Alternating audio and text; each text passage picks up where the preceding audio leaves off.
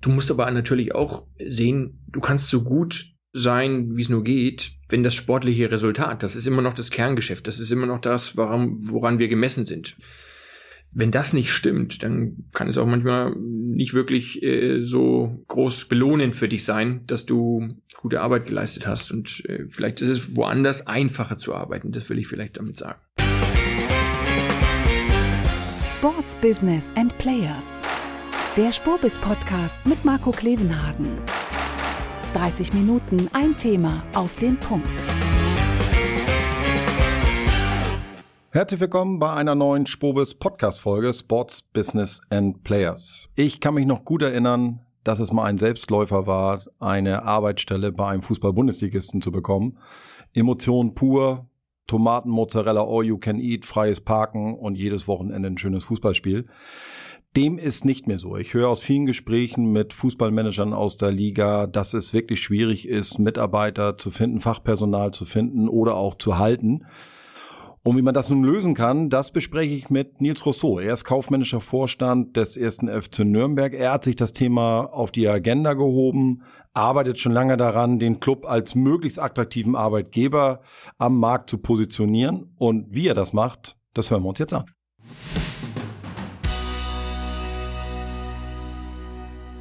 Ja, dann schießen wir direkt los. Herzlich willkommen, Nils. Danke für deine Zeit. Schön, dass du da bist. Ich freue mich sehr, lieber Marco. Das Warm-up. Ich habe in der Vorbereitung auf unser Gespräch natürlich noch ein bisschen in deiner Vita gestöbert und nochmal rausgefunden, das war mir, wenn ich ehrlich bin, nicht ganz klar. Du bist gebürtiger Nürnberger, hast lange bei Adidas gearbeitet, rund 16 Jahre und warst dann ähm, aber davon zehn Jahre im Ausland, äh, in der großen weiten Welt, unter anderem in den USA äh, unterwegs und jetzt zurück ins Frankenland. Also New York und, und LA und ich möchte Nürnberg nicht zu nahe treten, aber es ist ja so ein bisschen die große Welt und, und jetzt zurück nach Nürnberg. Warum? Tatsächlich äh, war das für uns so ein bisschen die, die, die Standortbestimmung, weil wir gesagt hatten, äh, jetzt ist die große schulpflichtig und es war doch ein relatives Vagabundenleben und dann wieder nach Hause zu kommen, hat auch seinen Charme. Und so schön wie New York manchmal klingt, äh, so anstrengend ist es auch. Äh, und dann äh, sieht man auch, was die Vorzüge sind, die so ein beschauliches Nürnberg zu bieten hat. War das der Grund, warum, du hast jetzt gerade gesagt, wegen der Familie zurück, aber würdest du, ich meine, du hattest jetzt einen tollen Job äh, dann angeboten bekommen, in der Führungsrolle beim Club. Wäre es auch ein anderer Fußball-Bundesligist möglich gewesen für dich? Wärst du auch woanders hingegangen?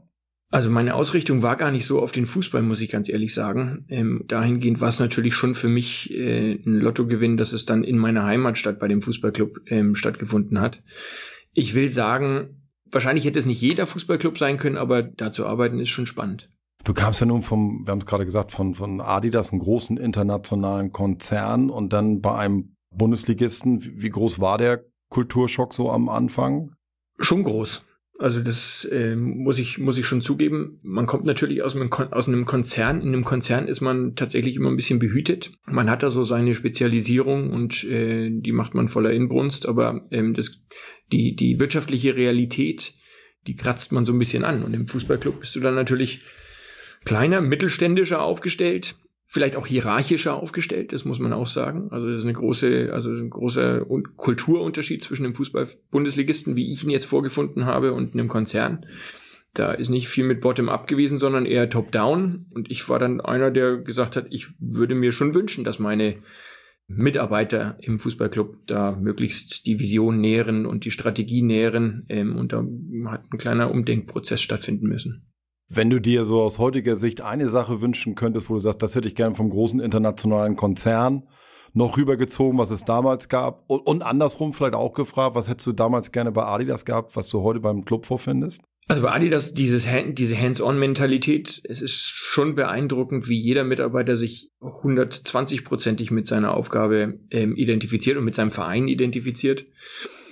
Was hätte ich gerne aus dem Konzern mitgenommen? Wahrscheinlich die Innovationsfreudigkeit, ähm, also nicht, nicht äh, den, den Status quo als gegeben hinnehmen, sondern einfach immer wieder zu hinterfragen, wie kann ich das, an dem ich arbeite, ich sage bewusst nicht das Produkt, sondern das, an dem ich arbeite, wie kann ich das immer wieder weiter transformieren, sodass wir möglichst zeitgemäß und zukunftsträchtig sind.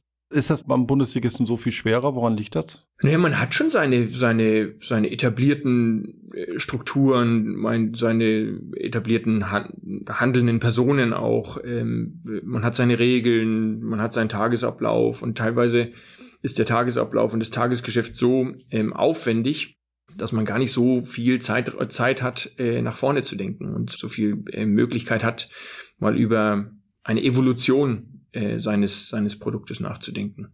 Dann, das ist ja ein wichtiges Thema daneben heute. Wir wollen mich ja feststellen, wir arbeiten beim Bundesliga, dass es kein Selbstläufer mehr ist, Fragezeichen, oder ob das noch ein Selbstläufer ist. Und dafür gibt's natürlich erstmal bei uns einen Chicken Jingle.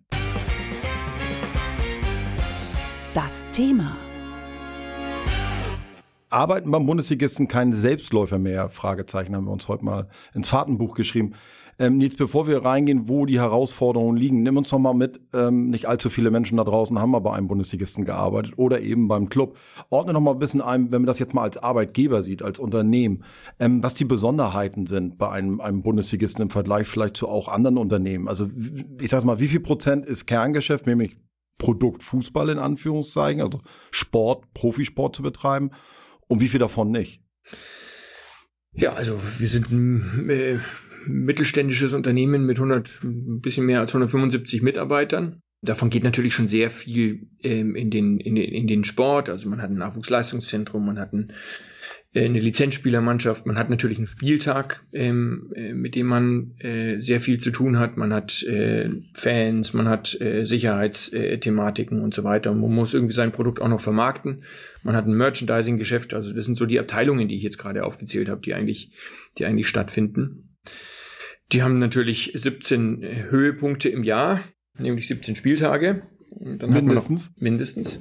Dann hat man natürlich äh, auch noch Auswärtsfahrten mit all dem, äh, was, äh, was so einhergeht. Äh, aber äh, grundsätzlich arbeitet man von Woche zu Woche. Äh, und man hat ein, ein, einen relativ etablierten Rhythmus. Also man hat Spiel, äh, Spieltagsvorbesprechungen, dann hat man Spieltagsnachbesprechungen und dann hat man eine Zertifizierung und man hat eine Lizen Lizenzierung. Also man arbeitet sehr saisonal. Mhm. Also man arbeitet auf der einen Seite auf Spieltage hin, auf der anderen Seite sehr saisonal. Deswegen ist da natürlich auch eine große Wiederholung in dem, was du, äh, was du tust. Und natürlich kannst du optimieren, was du tust. Und da viele Mitarbeiter bei uns schon sehr lange dabei sind, sind die Abläufe schon relativ stark optimiert. Mhm. Jetzt macht man nur teilweise die Rechnung ohne den Fan und ohne den Kunden, der vielleicht dann sich auch mal irgendwie was anderes wünscht und mal die Dinge, äh, die Dinge vielleicht irgendwo anders anders sieht. Äh, und deswegen ist es mir so wichtig, dass wir uns immer wieder hinterfragen, sind wir im Fußball noch zeitgemäß und vermitteln wir unser Produkt in der bestmöglichen Art und Weise. Und das ist für mich die große Herausforderung, dass wir da erstens Club intern und zweitens auch mit der Liga zusammen, dass wir da immer wieder uns die Frage stellen und in den Spiegel schauen und sagen, ist das, ist, ist, ist das Produkt Fußball? Ähm, ich weiß, die Fans mögen das nicht, wenn ich über das Produkt rede, aber ist der Fußball äh, so vermittelbar, wie er es vielleicht vor 20 Jahren war, oder müssen wir ein bisschen was anders machen?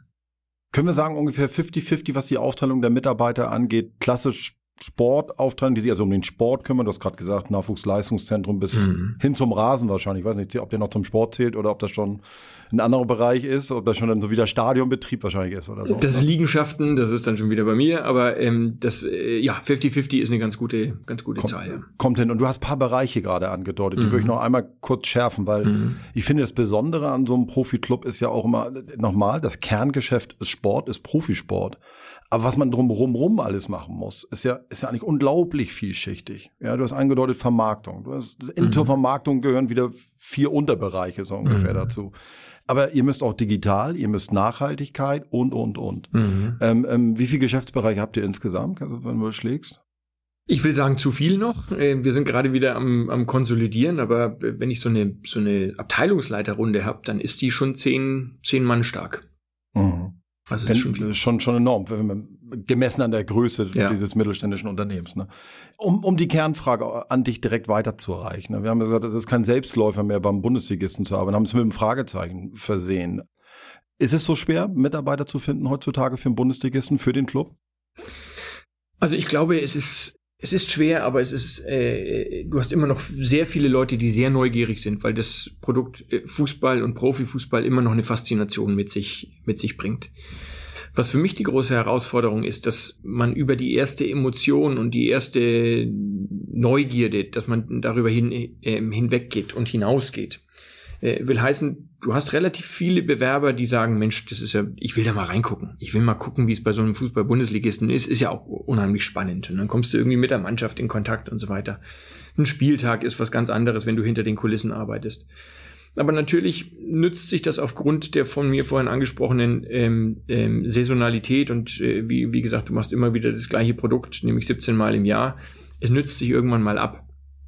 Und dann ist diese erste äh, Neugierde befriedigt und dann hinterfragt man vielleicht auch, was ist denn das, was ich aufwende für einen äh, für, äh, bei einem Bundesligisten. Und du musst natürlich sehr flexibel sein. Du hast äh, nicht die attraktivsten Arbeitszeiten, du arbeitest am Wochenende äh, viel. Es ist ohnehin ein großes Arbeitsaufkommen. Und wenn du dann mal wiederum in den Spiegel schaust und sagst, ähm, äh, wo bringt mich das denn hin und habe ich da eine Perspektive?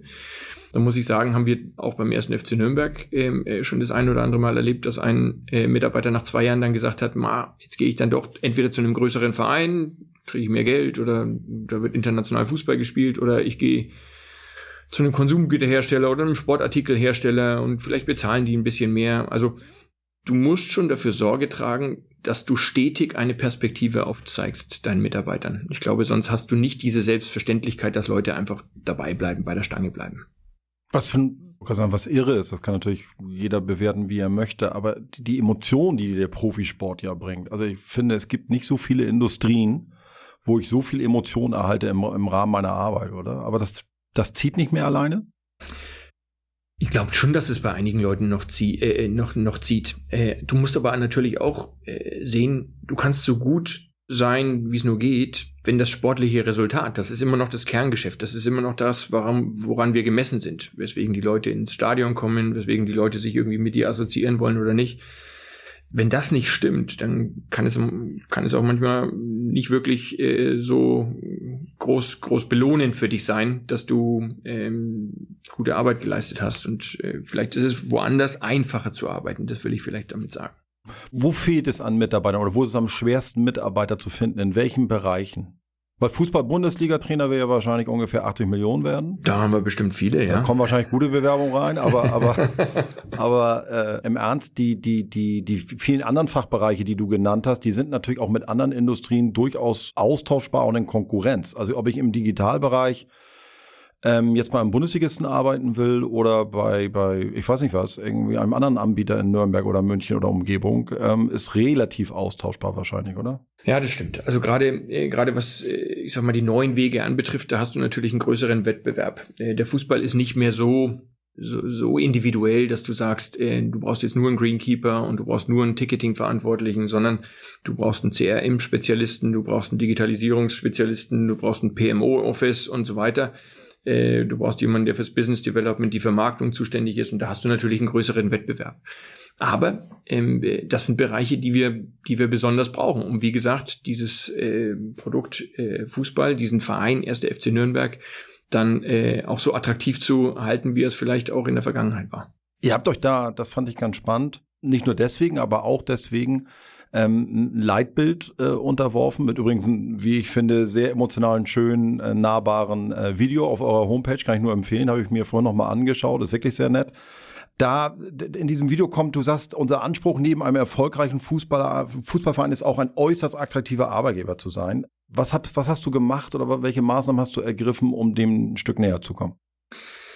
Also wir haben organisatorisch die ein oder andere Anpassung gemacht, äh, haben gesagt, wir wollen nicht mehr so standardisiert, so siloartig äh, vorangehen, wie wir es vielleicht in der Vergangenheit getan haben. Wir wollen durchaus uns für neue äh, Bereiche qualifizieren äh, und wir wollen auf den Mitarbeiter äh, dann noch stärker eingehen, selber eingehen. Äh, wir wollen jedem Mitarbeiter eine Perspektive schaffen. Wir haben da auch unsere HR-Abteilung, unsere Personalabteilung aufgebaut oder ausgebaut.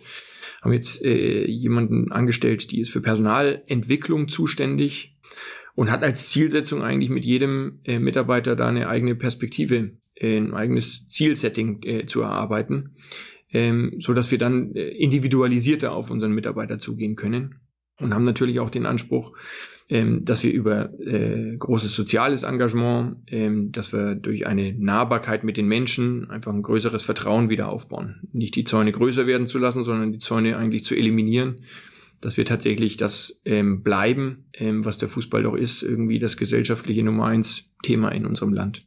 Du, HR-Abteilung halte ich, glaube ich, für einen wichtigen, wichtigen Punkt. Bin ich ungerecht, wenn ich sage, ich habe bisher das Thema HR in der Bundesliga nahezu gar nicht wahrgenommen. Also wahrscheinlich bin ich jetzt sehr unfair, weil es natürlich da Kollegen und Kolleginnen gibt, die das machen.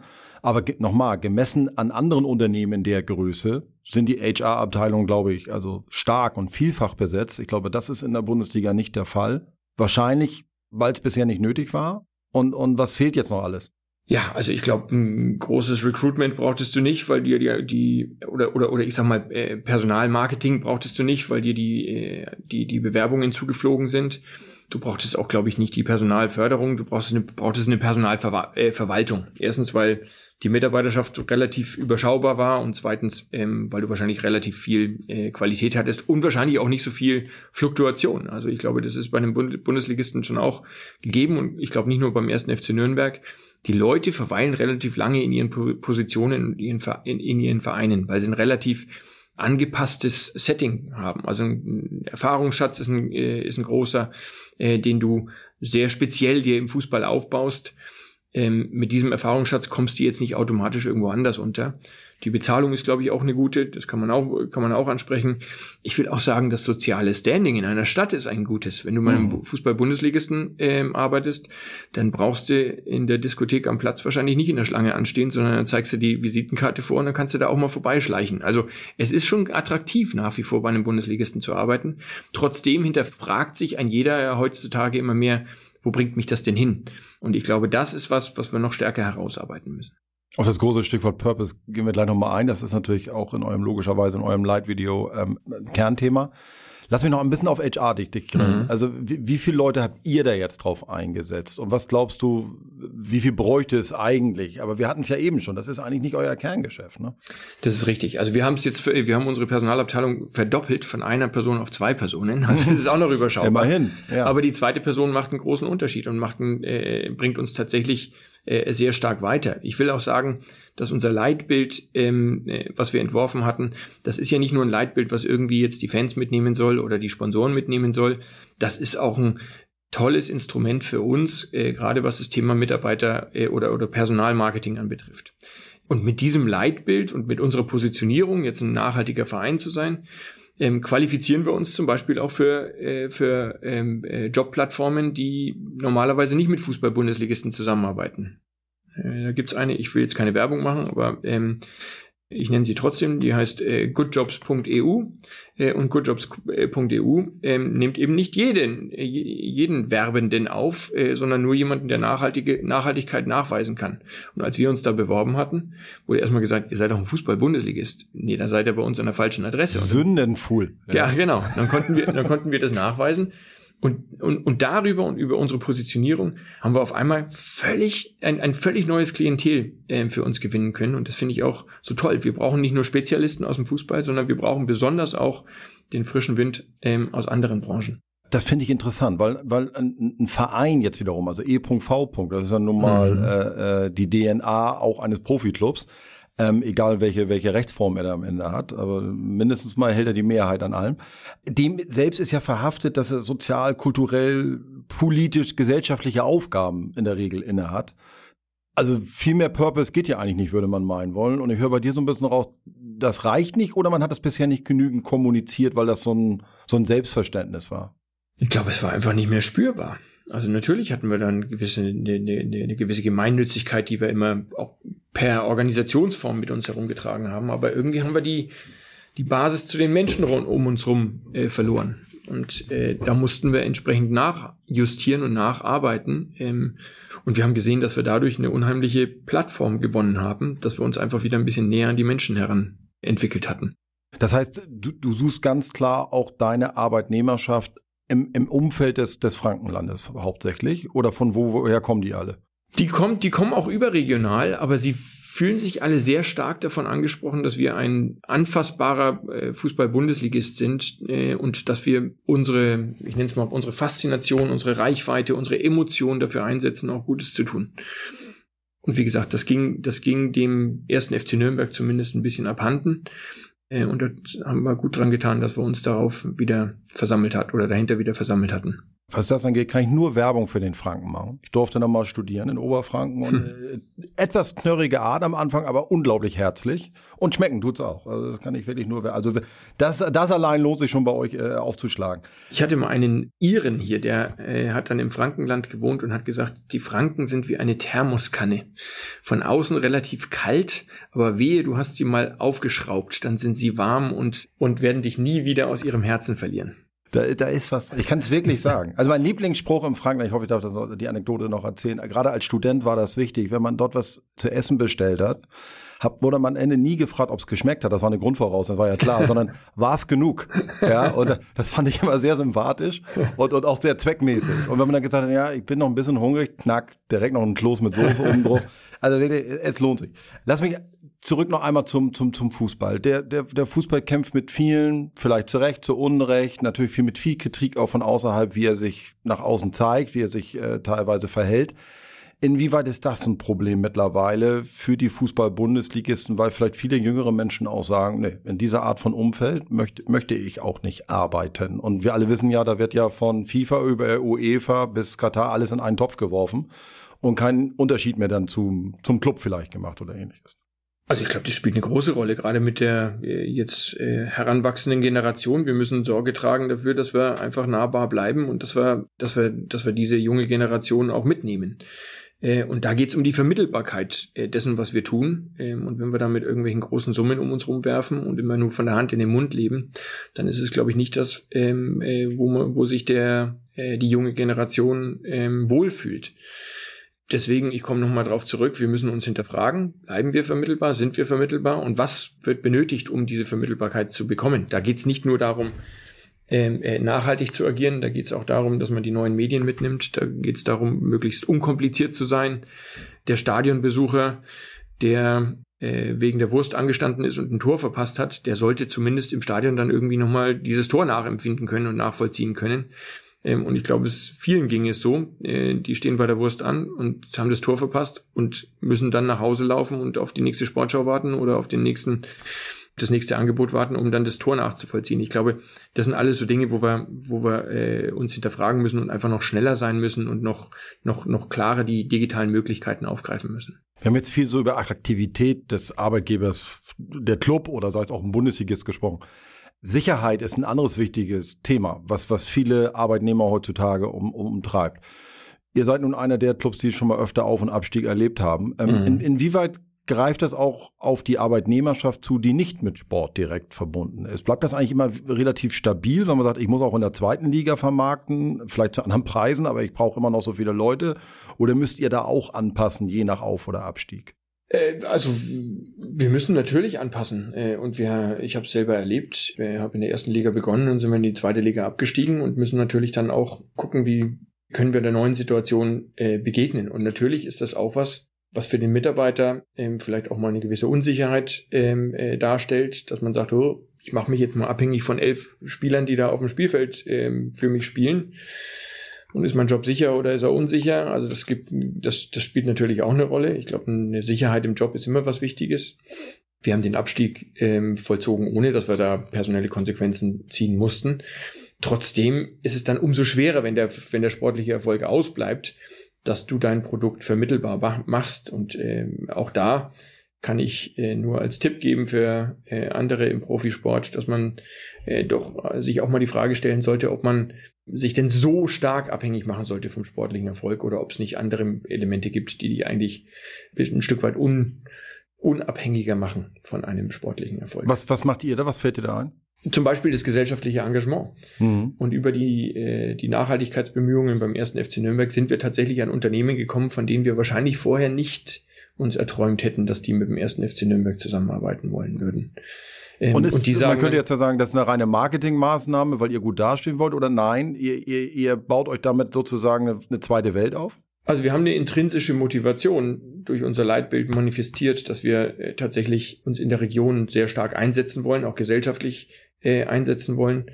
Aber es gibt durchaus jetzt das eine oder andere Unternehmen, was auf uns zukommt und sagt, dem Fußball wollen wir gar nicht so viel zu tun haben. Aber was, was euch einzigartig macht und was euch eigentlich auch für uns so attraktiv macht, ist die Emotion, die der Fußball nach wie vor mitbringt, die Faszination Fußball insgesamt, also immer wieder dieses, dieses Ritual, dieses Rituelle, was man hat und, und, und diese Reichweite, die der Fußball auch mitbringt, das schafft kein anderes gesellschaftliches Konstrukt in unserem Land. Und darauf müssen wir natürlich auch aufbauen.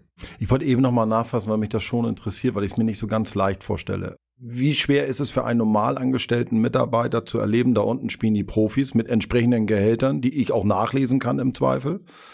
Dann performen die vielleicht nicht mal, was sie aber nicht davon abhält, trotzdem mit einem großen Auto vorzufahren. Du weißt, worauf ich hinaus will. Mhm. Also wie, wie komme ich damit klar, dass da bei mir, dass ich das trennen kann als Arbeit?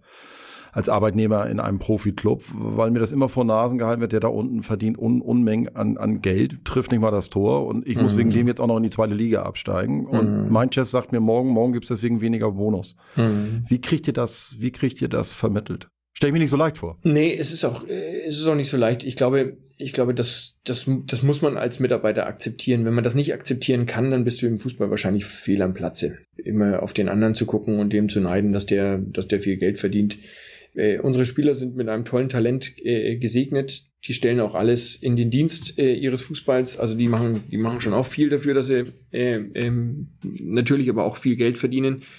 Aber unsere Mitarbeiter prägt auch eine Menge Idealismus noch und die und die sagen, ähm, wenn ich mich jetzt mal nicht mit dem Fußballer, der mit einem Talent gesegnet ist, vergleiche, sondern mit meinesgleichen vergleiche, also der ein gleiches Talentsetting hat wie ich, dann habe ich wahrscheinlich auch einen gewissen Vorsprung, weil ich kann mal hinter die Kulissen vom Fußballclub gucken und ich habe ein soziales Standing, wie vorhin angesprochen, und ich habe auch eine relativ gute Bezahlung. Also ich glaube, man sollte sich einfach nicht mit den Fußballern vergleichen, sondern vielleicht auch mit seinesgleichen ähm, in anderen Branchen. Und dann steht der Fußball auch nach wie vor attraktiv da. Macht Sinn. Wir müssen äh, mit Blick auf die Uhr ein bisschen in die, in die, in die Schlussrunde einläuten, ja?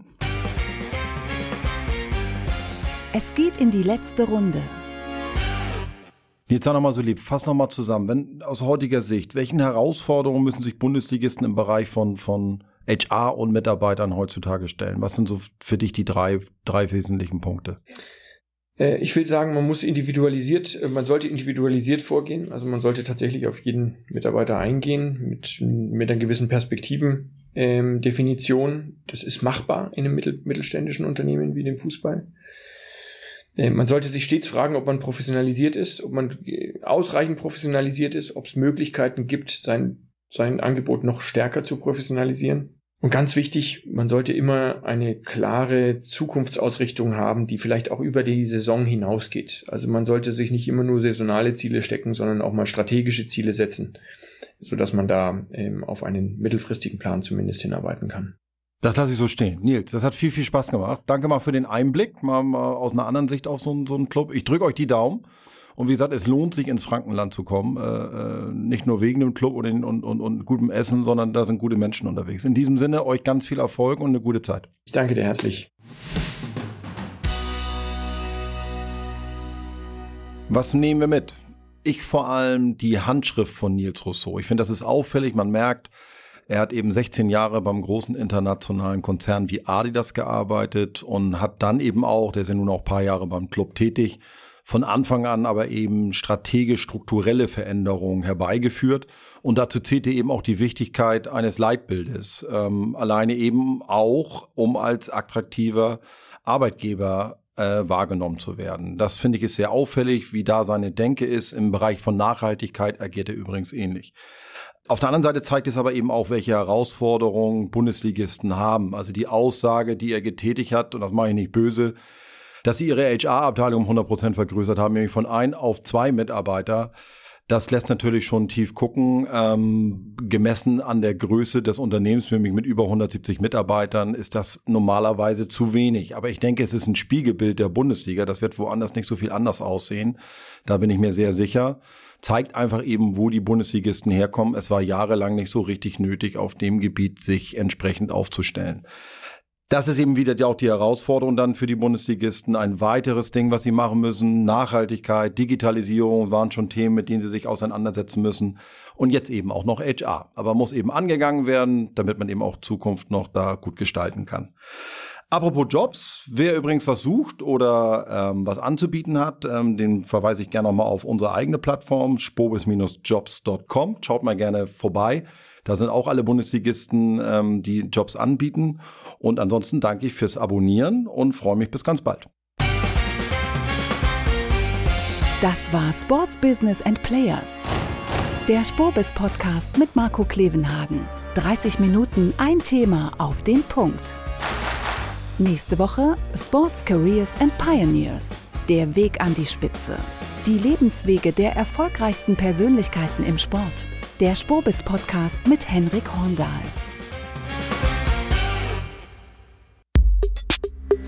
Der Spobis Podcast ist eine Produktion von Maniac Studios.